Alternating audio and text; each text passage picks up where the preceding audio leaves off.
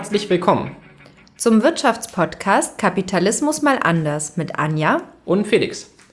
Ähm, wir beginnen diese Sendung erstmal noch mit einem kurzen Rückblick auf die letzte, weil ich habe es nochmal ein bisschen drüber gehört und ich glaube, manche Sachen nicht ganz so deutlich gesagt gehabt. Und ähm, deswegen wollte ich zum einen nochmal betonen wollen, dass die EZB halt schon im Rahmen ihrer Möglichkeiten halt einfach das Richtige macht. Weil ich habe, glaube ich, nur ein bisschen gesagt, so ein bisschen Unverständnis, warum sie alle kritisieren. Aber im Prinzip, ja, die EZB kann halt jetzt die Probleme nicht wirklich lösen. Sie kann halt versuchen, irgendwie Inflation zu produzieren und das versucht sie auch. Und da schießt sie auch gerade nicht übers Ziel hinaus, weil wir sind immer noch sehr, sehr weit entfernt von den 2%. Genau, das ist halt schon mal noch ein wichtiger Punkt zu sagen, dass die eigentliche Aufgabe, die sie erfüllen soll, versucht sie halt im Rahmen ihrer Möglichkeiten. Ähm, und genau, dass Geldschöpfung bei Banken halt wirklich auch sehr, sehr praktisch sein kann, wie wir gesagt haben. Aber natürlich schlecht ist, wenn die halt irgendwelche Risiken eingehen, die dann nicht mehr gedeckt sind, das natürlich wirklich ein Problem ist. Genau, und Problem, ähm, problematisch sind halt auch die krassen Spekulationen, die es jetzt im Verlauf der Finanzkrise gab. Und wir wollen auch noch mal eine Folge dann ähm, dazu machen, wie solche Spekulationsblasen entstehen und ähm, ja, was passiert, wenn die platzen, was wir auch in den USA vor allem gesehen haben. Genau, weil ich hatte mich auch ein bisschen auch auf so einen FAZ-Artikel bezogen mit der Geldschöpfung und da stand natürlich zufälligerweise nicht drin, dass Occupy auch viel kritisiert hat, dass mit geschöpftem Geld äh, gezockt wurde, sondern war immer nur Unternehmenskredite die Rede. Die haben leider das äh, Zocken etwas vernachlässigt bei der FAZ. Genau, und Spekulationen kann man sehr gut kritisieren. Genau. Also das ist. Genau, was vor allem da halt wirklich immer das Problem ist, halt, dass da Leute äh, Risiken eingehen, für die sie ja nicht gerade stehen müssen. Das ist ja im Prinzip in jedem Wirtschaftsbereich so. Ist es halt einfach Mist, wenn man irgendwie irgendwo für irgendwas Geld ausgibt und sich denkt, naja, im Zweifelsfall wird der Staat das schon äh, wieder richten. Also, ob man jetzt nun irgendwie Autos baut, die die Umwelt verpesten, mehr als angesagt war und äh, der Staat, dem ist es dann egal, man muss nicht dafür eintreten oder ob man irgendwie als Internetmonopolist irgendwie die Leute wochenlang unter Internet lässt. Das ist halt immer so, wenn man halt irgendwie kein unternehmerisches Risiko eingehen muss, dann hat man halt ein Problem. Genau, und was ich auch noch ähm, mir rückblickend aufgefallen ist, dass es echt, glaube ich, ein Problem ist für den deutschen Journalismus, dass im Prinzip so ein bisschen alternative Wirtschaftsansichten, die halt nicht einfach nur Mario Draghi ist böse und der Grieche ist faul sind, einfach äh, sehr, sehr, sehr, sehr viel anstrengender sind als die erwähnten Artikel. Und dass man da echt, glaube ich, mal gucken muss, für den deutschen Journalismus irgendwie mal andere Anreizkriterien zu bauen, weil ich glaube, sonst haben wir echt ein Problem, ähm, wenn nur der Deutschlandfunk richtig guten Journalismus macht und andere einfach die ganze Zeit nur über Mario Draghis äh, Anzugfarbe und seinen Haarschnitt erzählen. Ähm, Genau, da muss man, glaube ich, echt mal irgendwie gucken, dass halt andere Wirtschaftssachen, die halt nicht nur neoliberal sind, halt wirklich immer gut aufbereitet da sind, damit irgendwie Journalisten die besser aufgreifen können. Und was auch noch wichtig ist, bevor wir ganz anfangen, wir sind jetzt, ähm, wir mussten heute diesmal ein bisschen eher aufnehmen als sonst, weil Anja wegfliegt. Ja, Und, für zwei Wochen. Genau. Und deswegen nehmen wir jetzt schon am 22.11. auf. Das heißt, wenn Trump die Welt in Luft gesprengt hat, dann werden wir darauf nicht Bezug nehmen.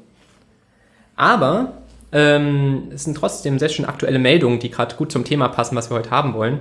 Und zwar las ich äh, beim Deutschlandfunk zum einen, dass Trump gleich am ersten ähm, Arbeitstag aus dem TPP aussteigen will. Das ist ein Handelsabkommen, also nicht mit der EU ist, aber trotzdem ein großes Handelsabkommen und er will im Prinzip gleich am ersten Arbeitstag aussteigen. Dann möchte Portugal ähm, einen Schuldenschnitt für Griechenland und, und dann gab es noch einen Bericht über Deutschland und zwar ist die Zahl der Menschen, die weniger als 60 Prozent des Durchschnittseinkommens haben, in den letzten zehn Jahren von 5,5 auf 9,7 Prozent gestiegen. Und das passt alles zum Thema der heutigen Sendung. Genau. All diese Sachen. Ähm, genau, denn heute geht es zum einen um Handel, passend das Thema, dass Trump aus den ähm, Handelsabkommen aussteigen will. Ähm, dann wollen wir über Wechselkurse reden welche Arten von Wechselkursen es gibt und ähm, wie die sich, wie Währungen auf- und abgewertet werden. Und danach über die Währungsunion ähm, der EU sprechen, wie ähm, allgemein, was für Theorien ähm, es zur Währungsunion gibt, ähm, wie, warum ähm, verschiedene Staaten einer Währungsunion beit, beitreten und welche Vor- und Nachteile das haben kann. Und danach ähm, sprechen wir dann auch speziell über Europa. Wir hatten ja schon ähm, angeschnitten, dass die EZB, was Felix vorhin auch nochmal gesagt hat, alles Mögliche, all, alles in ihrer Macht Stehende tut. das ist jetzt vielleicht ein bisschen übertrieben, aber die Möglichkeiten, Ja, die ja. Instrumente, whatever it takes. ja, die Instrumente, die sie haben, auch nutzen. Ähm, und trotzdem passiert, kann halt nicht so viel passieren. Also woran kann es denn noch liegen, dass ähm, wir seit Jahren eine Krise in, der, ähm, in Europa haben?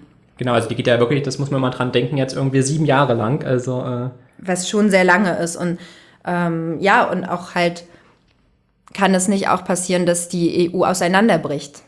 genau, das wird dann das Thema der nächsten Sendung. Das äh, schließt dann sozusagen an unserer Diskussion gleich mit der nächsten Folge an.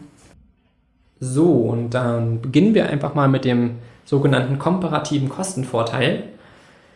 Der ist ein relativ einfaches Modell, um sich vorzustellen, wie Handel funktioniert. Also vor allem auch, wie Handel funktioniert, wenn Länder unterschiedlich wirtschaftlich stark sind. Also wenn sozusagen ein Land einem anderen Land in jeder Disziplin sozusagen unterlegen ist, dass sie trotzdem handeln können. Und zwar ähm, funktioniert es dadurch, dass zwar auch wenn man schwächer ist als Land, ähm, man immer relativ etwas nicht ganz so schlecht ist. Also keine Ahnung, ein Land, was vielleicht nur, ähm, was irgendwie nur halb so gut Autos bauen kann äh, wie Deutschland, aber ähm, dafür zum Beispiel bei Eisproduktion nur 20% schlechter ist als Deutschland, ähm, ist sozusagen dann beim Eis weniger unterlegen als bei den Autos. Also ich hoffe, das kann man sich so ein bisschen so vorstellen. Irgendwie ist sozusagen, auch wenn man in allen möglichen schlechter ist, man ist halt unterschiedlich schlecht sozusagen. Also man kann es vielleicht auch noch an einem Beispiel besser festmachen. An einem, wir haben zwei Personen. Person A bin ich, Person B ist ein Sportler und ähm, der macht halt irgendwie Leichtathletik, ist auf Sprinten spezialisiert. Aber weil er so viel Sport macht, weiß er auch, wie gesunde Ernährung funktioniert. Und deswegen kann er auch besser kochen. Das heißt, er kann viel, viel besser laufen als ich und aber auch ein bisschen besser kochen als ich. Und ähm, so nach einer ganz intuitiven Idee würde man vielleicht erstmal denken, dass man dann gar nicht miteinander handeln kann, weil irgendwie, naja, wenn er alles besser kann, aber trotzdem geht das auf, weil ähm, dadurch, dass der Sportler halt ganz schnell das hier erreichen kann, was ich zum Beispiel will, so sportliche äh, Auszeichnungen, wenn man sozusagen es einfach übertragen könnte. Dann könnte man, wenn man sich zusammentut mit dem Sportler, er sich sozusagen auf die Medaillen holen konzentrieren und ich mich aufs Kochen. Selbst wenn ich schlechter kochen kann als er, dadurch, dass ich sozusagen vergleichsweise weniger schlecht im Kochen bin als im Laufen, kann das beide für uns von Vorteil sein. Also man kann jetzt zum Beispiel mal ein bisschen mit Werten festmachen. Er kann 100 Mal besser laufen als ich, aber zum Beispiel nur 5 Mal besser kochen als ich. Und wenn man dann sagt, okay, im Jahr äh, macht man, arbeitet man an 300 Tagen, dann macht der Sportler die eine Hälfte des Jahres kocht er, die andere Hälfte macht er Wettkämpfe. Das heißt, er holt 150 Auszeichnungen an 150 Tagen und kocht äh, an 100, anderen 150 Tagen äh, jeweils fünf Mahlzeiten, also 750 Mahlzeiten. Während ich sozusagen auch an 300 Tagen 150 Mal äh, zum, zum Sportwettkampf gehe und aber nur 1,5 Auszeichnungen, 1,5 Auszeichnungen bekomme, wahrscheinlich dann wegen meinem olympischen Gedanken oder so, dass ich da mal wieder hingehe, Gnadendings. Und dann halt ähm, an den anderen 150 Tagen ähm, koche ich halt, aber nur eine Mahlzeit am Tag, weil ich bin ja fünfmal schlechter. Also deswegen gibt es nur eine pro Tag. Das heißt, mein Output im Jahr ist dann halt 1,5 Auszeichnungen, 150 Mahlzeiten. So, aber wenn wir uns jetzt beide auf unsere Stärken konzentrieren, das heißt, ich nur koche, also 300, ähm, 300 Mahlzeiten äh, produziere im Jahr und der Sportler ähm, dafür aber nur 1,5 Tage im Prinzip mehr zum Wettkampf gehen muss, weil an 1,5 Tagen holt er das, was ich in einem halben Jahr hole, ähm, haben natürlich dann viel, viel mehr Output. Sozusagen. Also dem, dem Sportler entgehen 1,5 Tage, das sind sozusagen bei ihm 7,5 äh, Mahlzeiten, die, die er sozusagen dann nicht produziert, die ich dann sozusagen für ihn produzieren müsste. Die fallen weg, aber die anderen 28,5 Tage können wir sozusagen dann nutzen, um noch mehr Mahlzeiten zu produzieren oder um noch mehr Auszeichnungen zu holen. Oder um noch was anderes zu Genau, wir könnten zum Beispiel auch äh, ein Theaterstück machen oder, äh, keine Ahnung, oder Eis produzieren oder was auch immer. Stimmt, wir müssen ja am Eis. Wir, wir könnten noch Eis produzieren. Wir könnten sozusagen dann Dinge tun, ähm, die wir sonst ähm, nicht machen könnten. Und das ist an sich erstmal eine coole Sache. So, Welthandel, das ist natürlich mal die Frage, okay, äh, wer bekommt den, wer bekommt denn diesen Überschuss, der da entsteht? Sozusagen, äh, durch den Handel, durch die Optimierung. Das ist natürlich immer, wie bei allen ökonomischen Sachen, immer eine Aushandlungssache, wer das bekommt. Und das Problem, was man natürlich auch noch sehen kann, ähm, dass ich mich dann natürlich dann quasi auf die niedere Kochtätigkeit spezialisiere und dass das doch irgendwie ziemlich doof ist. Ähm, Entwicklungspolitik werden wir an sich später nochmal machen, aber ich werde es einfach mal kurz aufgreifen. Das kann halt auch eine, ähm, ein Vorteil sein, weil die letzten werden die ersten sein, so ein Spruch, der auch in der Ökonomie ganz gut zutreffen kann, weil ähm, wenn ein neuer Bereich auftritt, wie zum Beispiel äh, Programmieren, erneuerbare Energien, Elektrotechnik, ist sozusagen der Sportler an dieser Kategorie, wo er ganz toll optimiert ist, wird er natürlich immer Wettkämpfe holen, weil das kann er ja viel, viel besser. Und er wird sich nicht auf den neuen Bereich konzentrieren, während sich sozusagen das Entwicklungsland oder ich in dem Fall ähm, halt auch auf neue Bereiche konzentrieren kann, die vielleicht mal groß werden, die dann ganz wichtig werden und dann den Sportler überholen. Weil es kann ja sein, dass dann durch die ganzen Doping-Vorwürfe der Sport aber nicht mehr so viel wert ist. Niemand will mehr Sportmedaillen sehen. Und dann ist plötzlich die erneuerbaren Energien oder das Programmieren oder so wichtig. Und da habe ich mich dann von Anfang an rein spezialisiert, kann ihn dadurch überholen, weil seins nimmt an Wert ab, er macht es trotzdem, weil es so viel bringt, aber muss zugucken, wie ich ihn die ganze Zeit einhole und irgendwann überhole. Also man kann sich halt in dem Fall ähm, spezialisieren auf ähm, bestimmte Aktivitäten oder halt auf ähm, bestimmte Handelsgüter.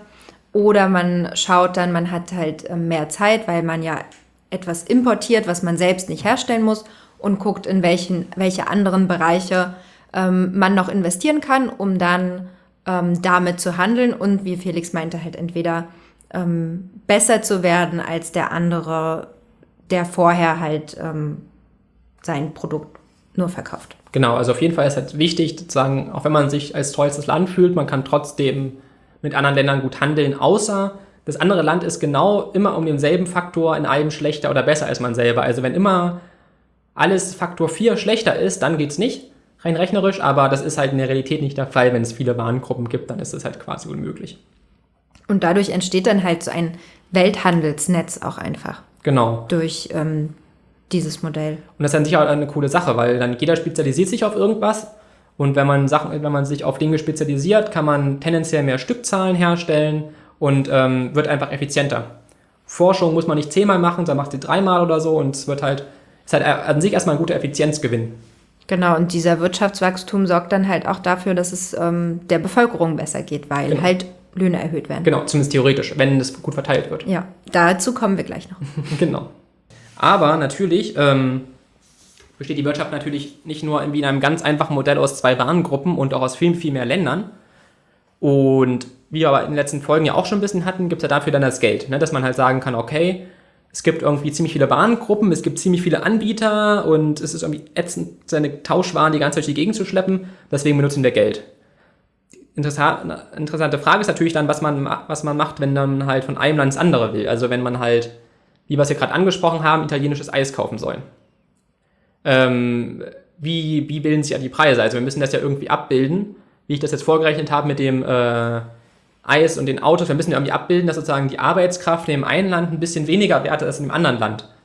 Und sozusagen das Endprodukt dann irgendwie günstiger sein muss, obwohl es ja trotzdem mit mehr Aufwand hergestellt wurde. Also zum Beispiel, jetzt, wenn ich jetzt nochmal zum Beispiel mit dem Kochen und dem Sprinten zurückgehe, der sagen, ich habe ja trotzdem mehr Aufwand beim Kochen gehabt als der Sprinter, aber trotzdem muss das ja irgendwie in Einklang gebracht werden. Und dazu ist halt Währung ganz praktisch, weil ähm, Währung hat ja, wie Geld hat ja, wie wir gesprochen haben, keinen festen Wert.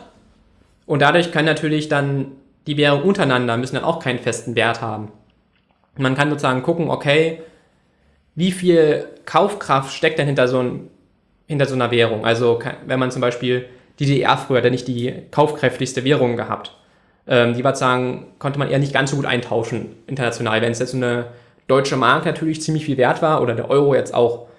Und ähm, da ist halt wichtig, sich wirklich Wechselkurse anzugucken, weil ähm, die werden in der deutschen Debatte ziemlich oft vernachlässigt. Also, weil so ein Wechselkurs kann halt deutlich mehr Einsparungen, also Preisunterschiede machen, als irgendwie, wenn man beim Lohn 20% einspart. Weil wenn natürlich jetzt ein Land einen Wechselkurs von 1 zu 5 hat, dann erscheinen die Produkte, die das Land produziert, einfach viel, viel günstiger. Also, das zum Beispiel, wo Anja jetzt nach Sri Lanka fliegt, da ist ja irgendwie erzählt, kostet ein Essen im Restaurant wie ein Euro oder irgendwas? Genau, also ähm, in vielen Restaurants dort, wo auch viele Einheimische hingehen, kostet halt ein Curry zwischen 1,50 Euro und 3 Euro bei den ganz preiswerten. Und ähm, selbst die schon besser gestellten Restaurants in Anführungsstrichen, ähm, da kostet das Essen bis 5 Euro, aber halt noch um einiges preiswerter, als wenn man hier in ein Restaurant gehen würde. Genau, und das könnte man zum Beispiel,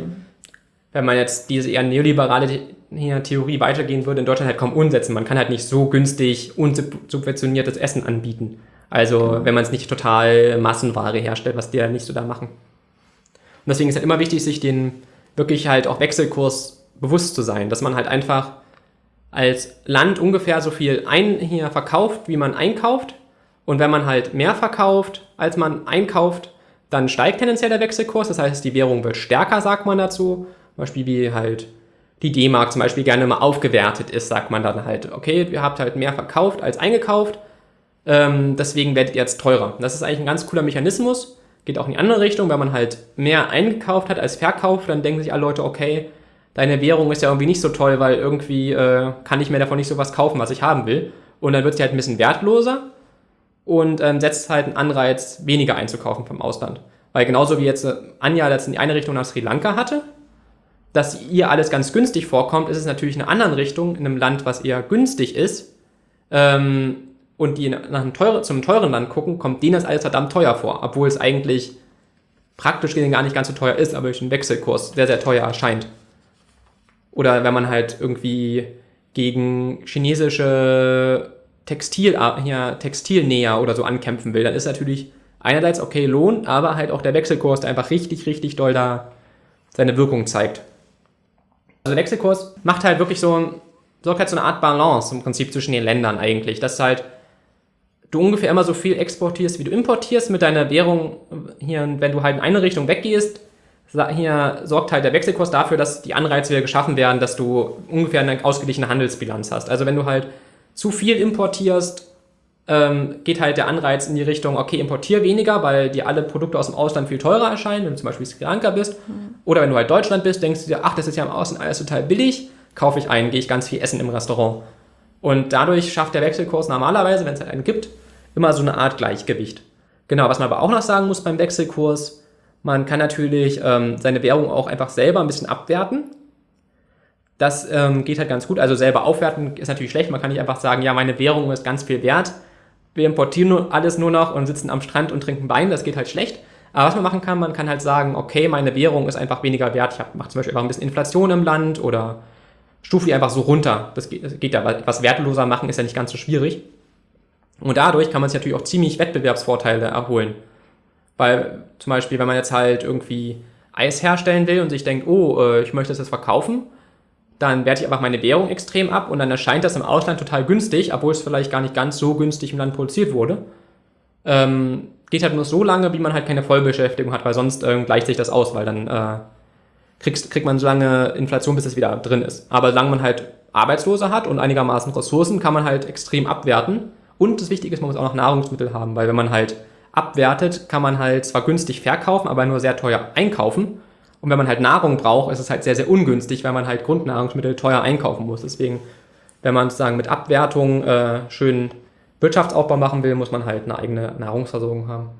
Aber generell werden halt die Wechselkurse aus dem Grund auch als politisches Instrument genutzt, um halt, ähm, na, eben wie du gesagt hast, um zum Beispiel ein bisschen die Inflation zu erhöhen und ähm, mehr wieder verkaufen zu können. Genau, das ist ja was zum das Beispiel. Das ist halt recht wichtig ja. auch. Das wirft ja Trump zu dem ganzen Ausland immer vor. Ne? Ihr macht hier extra mit eurer Währungspolitik die Währung billig, eure eigene Währung, damit die amerikanischen Produkte teuer erscheinen für euch und eure Sachen günstig verkauft werden können. Also, ähm, ja, das ist halt auch eine relativ Kritik, die sich in seinen Wahlkampf gezogen hat. Das war im Prinzip wirklich eine der wirklich konkreten Inhalte, die er halt gebracht hat eigentlich. Wenn man sich den Wechselkurs anguckt, den Effekt vom Wechselkurs und den vom komparativen Kostenvorteil, man halt dann im Prinzip zum Schluss kommen kann, dass sozusagen nicht der Konkurrent im Ausland der eigentliche Konkurrent ist, sondern die anderen Branchen im Inland. Weil wenn wir zum Beispiel jetzt mit dem Eis und den Autos haben, wenn die deutsche Automobilindustrie einfach so stark ist, dass wir jetzt kein Eis herstellen, dann können Anja und ich einfach nicht in den Exportsektor gehen mit unserer Eisfabrik, weil ähm, sich alle denken, ja, von euch kaufen auch schon die Autos. Eure Autos sind uns wichtiger. Eis können wir selber produzieren und deswegen ist gar nicht das Problem, dass andere Leute auch Eis herstellen können, sondern das Problem ist, dass quasi unser ganzer Export schon mit Autos gefüllt ist. Und Leute sich denken, okay, eure Autos sind uns wichtiger als euer Eis, wenn das vielleicht gut schmeckt, aber ähm, weil es ist immer ganz oft wird, glaube ich, mal so die Konkurrenzsituation aufgebaut, aller, da sind die günstigen Chinesen, die machen das günstiger. Hm, wollte auch gerade sagen, ja. Aber es ist eigentlich eher so, da sitzen irgendwo Autobauer, die verkaufen ganz schön viel Autos. Die sind einfach beliebter als dein Eis. Das sagen, dass eigentlich der Konkurrent ist meistens eher im Inland, weil dein Eis dann halt relativ uninteressanter erscheint gegenüber dem schönen Auto. Und generell konzentriert sich dann halt die ganze Wirtschaft eben auf diese Autos oder was auch Ja. immer und ähm, die Wirtschaft identifiziert sich damit. Ich glaube, es ist halt auch irgendwie so ein, so ein Genau, ja. Ideal, so ein Bild, was man dann hat und was dann schwierig ist, aufzubrechen. Genau. Und schwierig dann in andere Bereiche zu gehen. Ja, Es kann halt wirklich für manche Länder halt echt ein massives Problem, wenn man zum Beispiel ganz viel Öl exportiert Ja, gerade da. und deine gesamte, dein ganzer Export halt nur mit Öl voll ist und deine Währung ganz aufgewertet ist, erscheinen deine Produkte total teuer. Und das ist halt zum Beispiel bei Saudi-Arabien ein extremes Problem, weil die versuchen das irgendwie zu fördern, ihre Wirtschaft, aber es geht halt nicht, weil ihre Währung ist halt viel mehr wert, als ihre Wirtschaft eigentlich hat, weil sie halt so viel Öl exportieren und deswegen halt viele Exporte haben. Und deswegen kommen die da auf keinen grünen Zweig und haben wahrscheinlich irgendwann einen Zusammenbruch. Ähm, Aber bevor wir über Saudi-Arabien reden, würden Genau. wir vielleicht erstmal über Europa ähm, genau, das war sprechen. nämlich eigentlich das Ziel. Genau. Und ähm, genau, bei den Wechselkursen äh, war das ja jetzt, wenn unterschiedliche Währungen in den Ländern herrschen, ähm, passen sich die Währungen an, aber es gibt halt Aufwertung und Abwertung. Und ähm, diese Aufwertung und Abwertung spiegeln halt ähm, den Verkauf des Handels wieder, also den, die Importe und Exporte wieder. Genau, oder halt irgendwie Lohnsteigerungen, die vielleicht zu hoch waren. Wenn jemand mehr Löhne gesteigert hat, Ja. als die Wirtschaft eigentlich hergegeben hat, dann hat man halt Inflation und dann wird das auch wieder durch den Wechselkurs gemacht. Genau. Ähm, bei der Europäischen Währungsunion, also eine Währungsunion ist jetzt ähm, ein Zusammenschluss von Ländern auf einem bestimmten Gebiet, die sich für einen festen Wechselkurs entscheiden. die Also Die Bundesrepublik ist ja auch eine Währungsunion sozusagen. ja, ja von D-Mark und Ostdeutscher Mark. Ostdeutscher Mark damals. Ähm, war, ja, war auch eine Währungsunion und jetzt ähm, in der EU mit dem Euro gibt es halt diese Währungsunion mit allen, E- fast allen EU-Mitgliedern, je, jedenfalls die, die ähm, mit in die Währungsunion eingetreten sind. Ähm, das sind im Moment 17 Länder und es wurde ein Maastricht-Vertrag am zu Beginn der Währungsunion ähm, ratifiziert. Dieser Vertrag besagt, dass nur Mitglieder, also Länder teilnehmen dürfen an der Währungsunion, deren Haushaltsdefizit geringer ist als 3% der Wirtschaftsleistung, also des Bruttoinlandsproduktes. Ähm, gleichzeitig gab es halt die Festlegung, dass die Staatsschulden weniger als 30 Prozent im Vergleich zum ähm, Wirtschaftswachstum sein dürfen, ähm, dass es niedrige Inflationsraten geben muss und ähm, die Zinsen im, also im EU-Durchschnitt liegen müssen. Also das waren so die, die festgelegten Regeln ähm, für die Währungsunion. Was daran problematisch ist, ähm, da kommen wir dann noch bei unserer Diskussion dazu.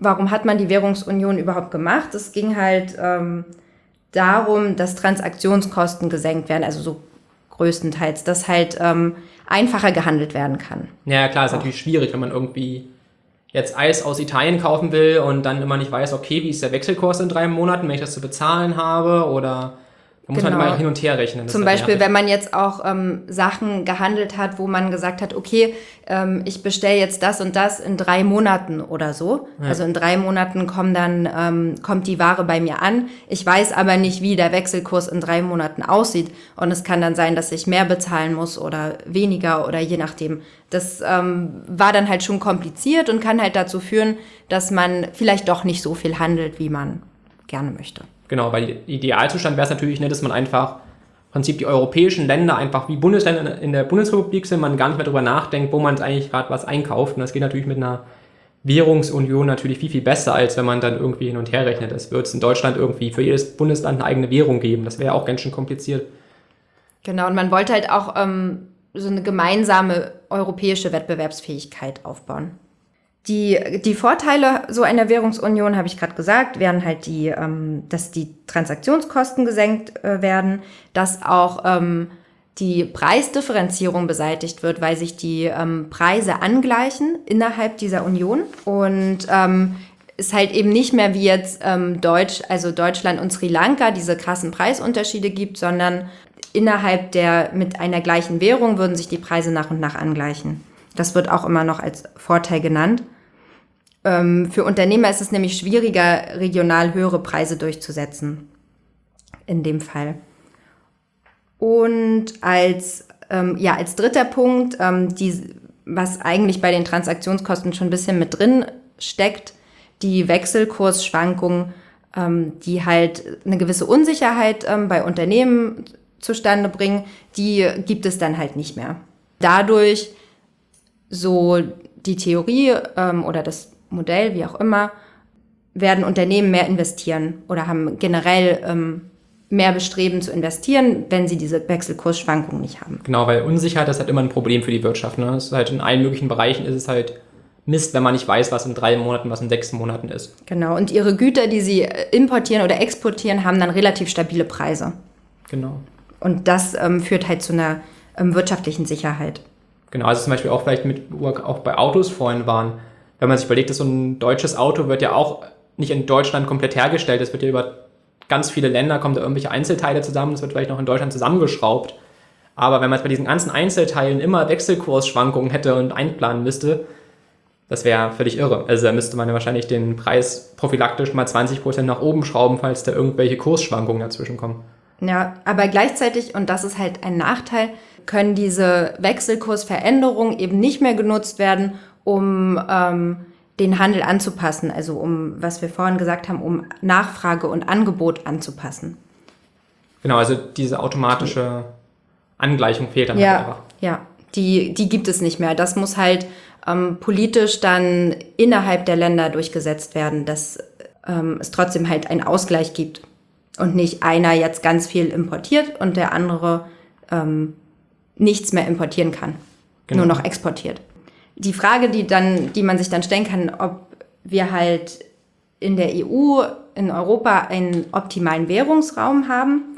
Ähm, dieser wäre gekennzeichnet zum einen durch eine Handelsintegration, dass halt ähm, viel gehandelt wird ohne Probleme. Ähm, und der Währungsraum im Gesamten von diesem internen Handel auch profitiert. Optimal wird in den Wirtschaftswissenschaften auch die Flexibilität der Reallöhne genannt, ähm, dass halt die Löhne auf Anstieg und Rückgang der Arbeitslosigkeit reagieren. Die Mobilität der Arbeitskräfte, also es wäre halt optimal wäre auch, wenn die Arbeitskräfte immer genau dahin gehen, wo ähm, Löhne steigen, sich also flexibel bewegen können. Und ähm, das Kapital, also dass sich Kredite ähm, in Länder, die gerade einen Aufschwung haben, ähm, Kredite vergeben können an Länder, die gerade einen Abschwung haben. Das sind die Punkte, die in den Wirtschaftswissenschaften zumindest als optimal genannt werden. Und in Europa ist es halt so, dass es schon eine recht starke Handelsintegration gibt, aber sehr unterschiedliche Wachstumsraten, ähm, die vor allem im Unterschied zu mitteleuropäische Länder und ähm, südeuropäische Länder. Dort sind die Wachstumsraten sehr unterschiedlich. Genau, aber im Vergleich natürlich zu dieser eher Theorie, die halt im Lehrbuch steht, ähm, ist die Realität natürlich ein bisschen komplizierter. Ne? Also man kann halt als Arbeitnehmer nicht einfach mal schnell, wenn im Süden ein bisschen Arbeitslosigkeit ist, ach, dann kündige ich meine Wohnung, ziehe nach Deutschland und fünf Jahre später ziehe ich wieder zurück. Das macht halt keiner. Ne, das ist halt echt ein Problem. Also, wenn man überlegt, am Anfang der 2000er, da war Deutschland der kranke Mann, da hätten wir alle nach, schnell nach Südeuropa ziehen müssen. Und jetzt wieder alle zurück und das ist halt äh, nicht wirklich der Fall. Also, vor allem, weil ja in Deutschland auch einfach sehr viele verschiedene Sprachen gesprochen werden in Europa. Ähm, und man dann nicht einfach mal schnell sagen kann, okay, ich lerne schnell Französisch auf äh, höchsten Niveau, um da zu arbeiten und dann wieder Deutsch und Englisch und Spanisch und Italienisch, das ist halt, also viele Leute, einige Leute können das machen, also sind halt auch extreme Kosten, die den Arbeitnehmer entstehen in dem Fall. Ja, also laut der Theorie ähm, wird sich halt auch immer gestritten, ob Europa jetzt äh, optimaler Währungsraum ist oder nicht, aber ähm, generell gibt es halt nicht diese Mobilität von Arbeitskräften, die ist halt so nicht möglich und ähm, es gibt auch keine ganz flexiblen Löhne, die sich permanent anpassen, wenn jetzt irgendwo ähm, Wirtschaftsabschwung ist, werden sie ganz niedrig und woanders ähm, beim Aufschwung werden sie auf einmal extrem hoch. Diese permanente Anpassung findet so auch nicht statt. Genau, außerdem steckt da halt auch wieder ein bisschen das Problem drin, was wir gleich schon in der ersten Folge hatten, dass viele Ökonomen auch nicht so wirklich drüber nachdenken, dass die Nachfrage auch wichtig ist, die halt nur möglich wird, wenn Leute auch Geld verdienen. Weil, ähm, wenn man sich jetzt anguckt, wo in Europa überall Arbeitslosigkeit besteht, ähm, da, die, im Süden müsste man im Prinzip ja noch weniger Löhne haben, aber in Deutschland haben wir auch Arbeitslosigkeit. Das heißt, in Deutschland müssten ja auch teilweise die Löhne noch runter.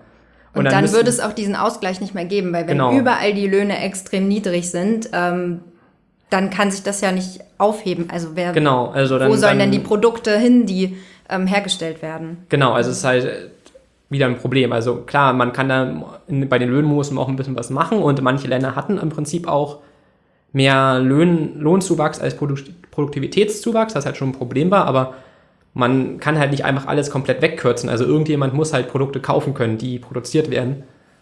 Und deswegen ist das halt schon mal ein bisschen schwierig irgendwie. Aber ähm, noch schwieriger ist halt auch, dass Deutschland sich einfach extrem zurückhält bei den Löhnen. Also, dass wir sozusagen versuchen, unsere Arbeitslosigkeit dadurch abzubauen, dass der Gürtel immer enger geschnallt wird und man sich immer denkt, naja, hm, ein bisschen weniger Lohn, Hauptsache mein Arbeitsplatz bleibt erhalten. Ähm, was halt auch ziemlich daran liegt, dass die ganzen sozialen Sicherungen in Deutschland ja auch einfach reduziert wurden über Jahrtausendwende, als dann Neoliberalen reagiert haben, regiert haben. Dann alle Angst haben davor, jetzt plötzlich in Hartz IV abzusacken, ihr Haus zu verlieren. Das ist ja wirklich ein ziemliches Problem in Deutschland. Also es ist halt, die haben wir auch schon thematisiert, eigentlich auch, ne, die soziale Unsicherheit. Und deswegen machen Leute alles, um ihren Job zu behalten, nehmen auch weniger Lohn in Kauf oder halt auch keinen Lohnzuwachs, obwohl die Wirtschaft wächst. Und da haben wir halt das große Problem, dass dann Deutschland sozusagen nicht an die Regeln hält. Also müssten wir im Prinzip jetzt mal, wie man immer schön sagt, unsere Hausaufgaben machen und einfach mal gucken, ähm, wo, wie hoch müssen eigentlich mal die Löhne steigen, weil wenn man halt als einziger oder einer von wenigen in der Währungsunion halt einfach nicht die Löhne mitsteigen lässt, wenn die Wirtschaft wächst und sich sozusagen dadurch Arbeitsplätze verschafft, dass man einfach ganz viel exportiert, muss das ja auch irgendwo hin, die Waren, die man da herstellt. Also Deutschland hat eine schön niedrige Arbeitslosenquote, das ist ja immer in der politischen Diskussion ganz, ganz wichtig, ähm, aber halt auf Kosten von den anderen europäischen Ländern, weil wenn wir mehr exportieren, muss halt woanders weniger hergestellt werden, weil es muss ja irgendwo hin. Und dann gibt es in Deutschland immer ziemlich oft so dann die Ausrede, naja, aber ganz viel von dem, was wir da zu viel herstellen, das geht ja gar nicht in die europäischen Länder. Das Problem ist aber, dass da wir in einer Währungsunion sind, die anderen ja auch alle in unserer Währung drinstecken. Das heißt, wenn wir viel exportieren, der Euro stark wird, also die Produkte von Europa für die anderen Länder außerhalb vergleichsweise teuer erscheinen, haben halt unsere Nachbarländer halt ein Problem. Also die halt nicht so wettbewerbsfähig sind, haben dann halt ein Problem, auch wenn die Waren gar nicht zu ihnen unbedingt alle hingehen. Einfach, dass der Euro stärker wird, ähm, schwächt halt einfach ihre Position, Dinge zu verkaufen.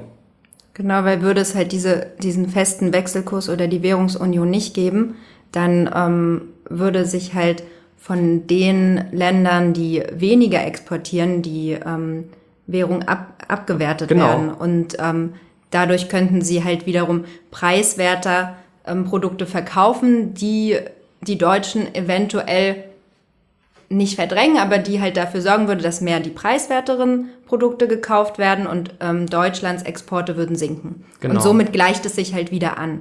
Genau. Und das passiert nicht. Also zum Beispiel, wenn jetzt, es wurde ja viel beschworen, auch so von, vom IFO-Institut Hans-Werner Sinn und so, ja, die Griechen raus aus dem Euro sozusagen, das war ja ein bisschen die Diskussion.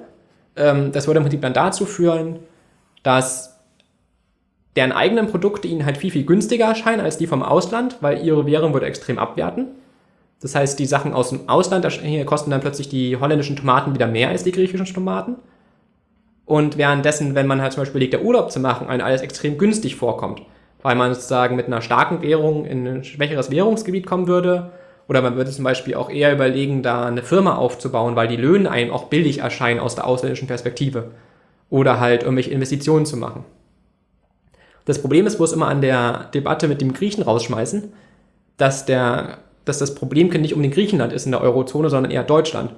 Weil ähm, die, während die Franzosen in den letzten Jahren halt immer so ein bisschen die Regeln eingehalten haben und gesagt haben, okay, ähm, wir lassen die Löhne mit der Produktivität wachsen und da es 2% Inflation geben soll, ungefähr lassen wir die Löhne halt noch 2% mehr wachsen, um halt genau ähm, das Ziel zu erreichen, dass man halt 2% Inflation ja. bekommt. Was vielleicht noch dazu, ähm, weil dann würden auch wieder die Preise etwas steigen, ähm, die exportiert werden. Genau, weil wenn zum Beispiel Deutschland das genauso gemacht hätte, wären halt die deutschen Waren auch teurer. Während sich halt Deutschland aber sonst jetzt die ganze Zeit einfach lohnmäßig zurückgehalten hat, wir jetzt halt künstlich günstiger sind als die Franzosen, weil sie haben sich an die Regeln gehalten, haben halt, haben halt 2% Inflation angestrebt, während die Deutschen halt gesagt haben, ach nö, wir machen jetzt ja so lange äh, den Gürtel enger, bis es keine Arbeitslosigkeit mehr gibt, machen, machen schön Unsicherheit, dass sich niemand mehr traut, Löhne durchzusetzen. Und dadurch sind halt die deutschen Waren in der, in der Währungsunion halt einfach ähm, besser zu verkaufen. Was halt früher nicht gegangen wäre, weil dann, wenn wir früher uns die Löhne nicht erhöht hätten, dann wäre halt die deutsche Mark immer weiter aufgewertet und die Produkte wären von alleine ähm, als teurer erschienen. Also wenn man da halt sagt, okay, wir erhöhen dich die Löhne, dann wertet halt die D-Mark immer weiter auf und hätte halt sozusagen der Wechselkurs das Problem gelöst. Aber das mhm. haben wir jetzt halt nicht mehr. Und in dem Fall ist es halt so, dass Deutschland, Deutschland auf Kosten des Auslandes, es Deutschland gut geht ähm, auf Kosten des Auslands. Genau, also man exportiert im Prinzip Arbeitslosigkeit. Und das ist halt ein ziemliches Problem der Europäischen Union. Das geht jetzt schon seit Jahren so und irgendwie ändert sich daran halt auch nicht so wirklich was. Also, ähm, ja, es gibt halt irgendwie kaum Signale. Also jetzt langsam gab es, glaube ich, mal die ersten Meldungen, dass die Reallöhne jetzt wenigstens wieder irgendwie ein bisschen mal gestiegen sind, aber das reicht halt einfach nicht. Also man muss halt wirklich sagen, jetzt den, das, was man in den letzten Jahren halt einfach an Lohndrückerei gemacht hat, wieder rückgängig machen, weil das mit einer Währungsunion ist halt im Prinzip ein bisschen, glaube ich, stelle es mir ein bisschen vor, wie so eine Art Wandergruppe. Es ist halt nicht so wichtig, dass alle ganz schnell laufen und keine Pausen machen, sondern es ist wichtig, dass man ungefähr ein einheitliches Tempo hat und ungefähr auch an, an, an den gleichen Stellen Pausen machen will. Also wenn man irgendwie einen hat, der die 50 Kilometer durchsprinten will und halt äh, einmal zwölf ohne Pause macht, und dann hat man halt noch sechs andere Leute, die halt eher so gemütlich aufstehen, jedes halbe Stündchen mal ein bisschen Pause machen wollen dann ist, sagen sie, nicht die Gemütlichen das Problem, sondern ist der eine der Pro das Problem, der halt ra raussticht. Und das glaube ich immer, geht in der Debatte immer ein bisschen unter. Man sagt immer, ja, die Griechen rausschmeißen und so, ja, aber den Spaniern, den Franzosen, den Italienern, denen geht es auch allen nicht gut. Und dann könnten die auch langsam auf die Idee kommen, eher uns rauszuschmeißen. Und das wäre halt ein ziemliches Problem. Genau, und deshalb wäre es halt am besten, wenn Deutschland sich halt anpasst an ähm, die anderen Länder. Genau, dass man halt wirklich jetzt guckt, okay, wie ist in den letzten Jahren unsere Produktivität gestiegen, wie sind die Löhne gestiegen und was müssen wir jetzt noch nachholen sozusagen. Weil das Problem ist, wenn irgendwie die Südländer irgendwie irgendwann auf die Idee kommen, uns rauszuschmeißen ähm, oder der Euro zusammenbricht, dass dann halt auf einen Schlag ähm, die We Wechselkurse wieder zählen und dann unsere Produkte irgendwie über Nacht mal schnell 20, 30 Prozent teurer werden. Und das ist dann nicht gut, wenn sowas auf stark passiert und nicht vorher vorhergesehen wird für die Wirtschaft. Genau, übrigens ist sozusagen diese, der deutsche Ansatz sozusagen, sich über seine Nachbarn der Arbeitslosigkeit zu hier äh, entledigen, gar nicht ähm, so neu. Also es hat, hat Adam Smith schon damals kritisiert, gibt es auch extra Wiki-Artikel, die wir auch noch verlinken. Und es wird im Prinzip schon ähm, von Anfang an schon kritisiert. Also äh, halt, dass man seine Nachbarn zu Bettlern macht, sozusagen. Also es ist jetzt schon ganze Weile Tradition. Und ähm, was auch noch sehr interessant ist, ähm, ich werde noch einen Text von unserem Ökonomieprof verlinken, Hartmut Elsenhans. Ähm, er hat auch noch geschrieben, auch noch darauf hingewiesen, wie einfach schon der internationale Druck auch einfach ist und wie es aber ignoriert wird. Also es ist wahrscheinlich zum ersten Mal in der Geschichte eines Landes ein Bundesbanker die Gewerkschaften aufruft, auch mal Lohnerhöhungen durchzusetzen. Das ist irgendwie 2014 passiert und da äh, der Elsenhans sehr, sehr viel liest, äh, wird er wahrscheinlich auch wissen, wenn das woanders mal vorgekommen wäre. Und das halt schon ziemlich massiv, wenn es sagen, nicht nur die sonstige ausländische Kritik an den deutschen Exportüberschüssen so hart ist, sondern auch sozusagen auch aus dem Inland, mein oberster Zentralbanker mal sagt so, naja, äh, ist irgendwie Mist. Also, weil das muss man echt sagen, diese deutsche Politik wird halt nicht nur von den Südeuropäern kritisiert, sondern auch die Amerikaner haben die Deutschen auf eine Beobachtungsliste gesetzt, weil sie ihnen irgendwie Exportdumping vorwerfen. Ähm, dann können wir, glaube ich, so ein bisschen halb abschließen oder zum Beispiel auch, um das ein bisschen zu vertiefen, ähm, auch noch so ein paar Empfehlungen machen, wie man sich auch noch weiter reinhören kann in die Thematik. Und zwar hat zum einen ähm, Gregor Gysi vor der Wahl, äh, also vor der Abstimmung über den Euro 1998 schon eine sehr, sehr schöne Rede gehalten. kann die da nicht so gut vortragen. Wie Gysi, am besten guckt euch das Video einfach selbst an. Aber ähm, mit halt wirklich so ein paar Schlagworten, wo er von der äh, Verostdeutschung der ähm, Südeuropäer schon warnt und fragt, äh, wem das dann eigentlich nützt. Aber er hat wirklich schon darauf hingewiesen, dass halt von Anfang an sich viele Exportchancen erhofft haben, aber einfach ausgeblendet haben, dass wir dann auch mehr importieren müssen. Also es hat er echt irgendwie im Prinzip den Zustand, den wir jetzt schrieben, einfach halt schon vor der Verabschiedung äh, von diesem Gesetz, da hat er schon davor gewarnt. Dann ist auch noch sehr schön, wenn man es eher ähm, ein bisschen konservativer mag, werde ich auch noch ähm, verlinken, so eine Sendung von Unter den Linden, das ist eine Diskussionssendung bei Phoenix, wo immer zwei Gäste sind und ein Moderator. Und da war einmal ähm, Hans-Werner Sinn und Günther Verheugen zu Gast. Also Hans-Werner Sinn ist ja ehemaliger Präsident des IFO-Instituts, nicht im Verdacht, links zu sein. Ähm, und Günther Verheugen war ehemaliger Kommissar für Unternehmen und Industrie der EU, auch nicht gerade links.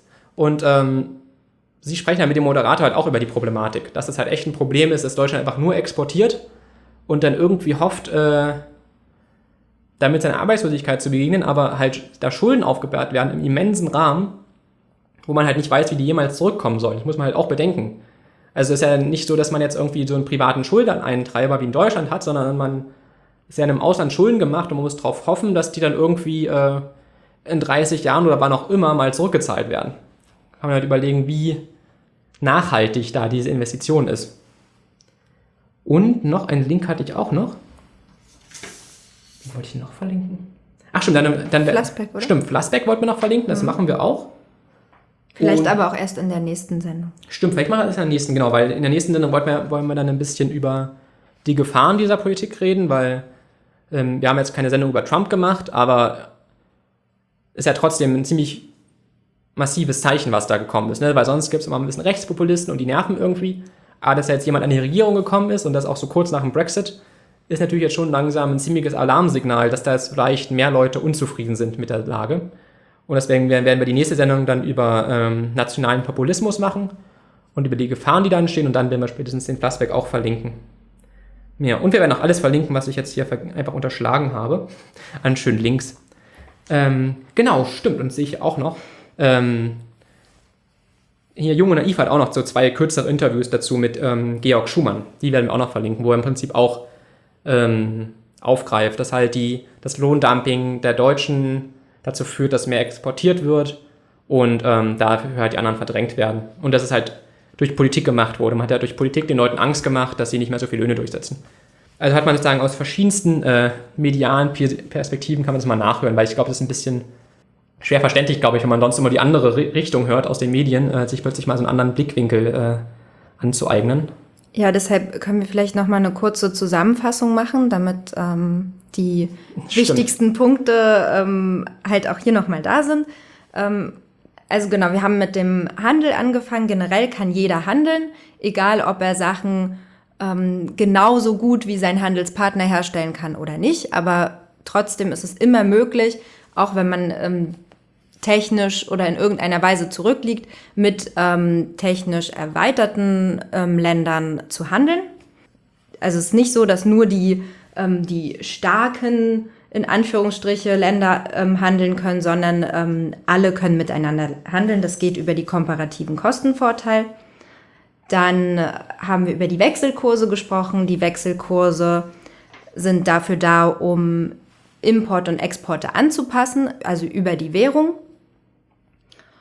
Und ähm, zum Schluss die Währungsunion mit der eigenen Währung funktioniert es halt nicht mehr, dass sich ähm, innerhalb der EU die Länder mit ihrem Wirtschaftswachstum anpassen können, sondern sie ähm, werden als ja ein großer Handelspartner gesehen. Und wenn Deutschland sehr viel exportiert und dadurch einen großen Handelsüberschuss hat, bringt es zwar Deutschland was, aber nicht den anderen Ländern.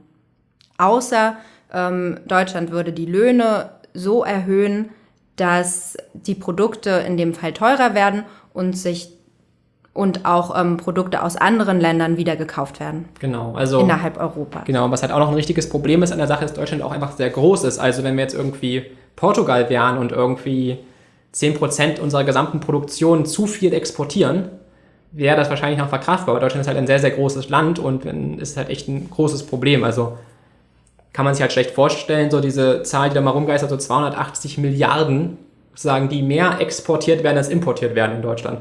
Also das kann man sich halt echt schwer, vorstellen, also wie ungeheuer viel das ist und wie viel sich das auch aufsummiert. Und das sind halt einfach Gelder, wo man nicht so genau weiß, ob die jemand wieder zurückkommen. Ob das nicht vielleicht einfach nur eine Schein, Scheingeld ist, was man da bekommt, was aber eigentlich keinen Wert hat.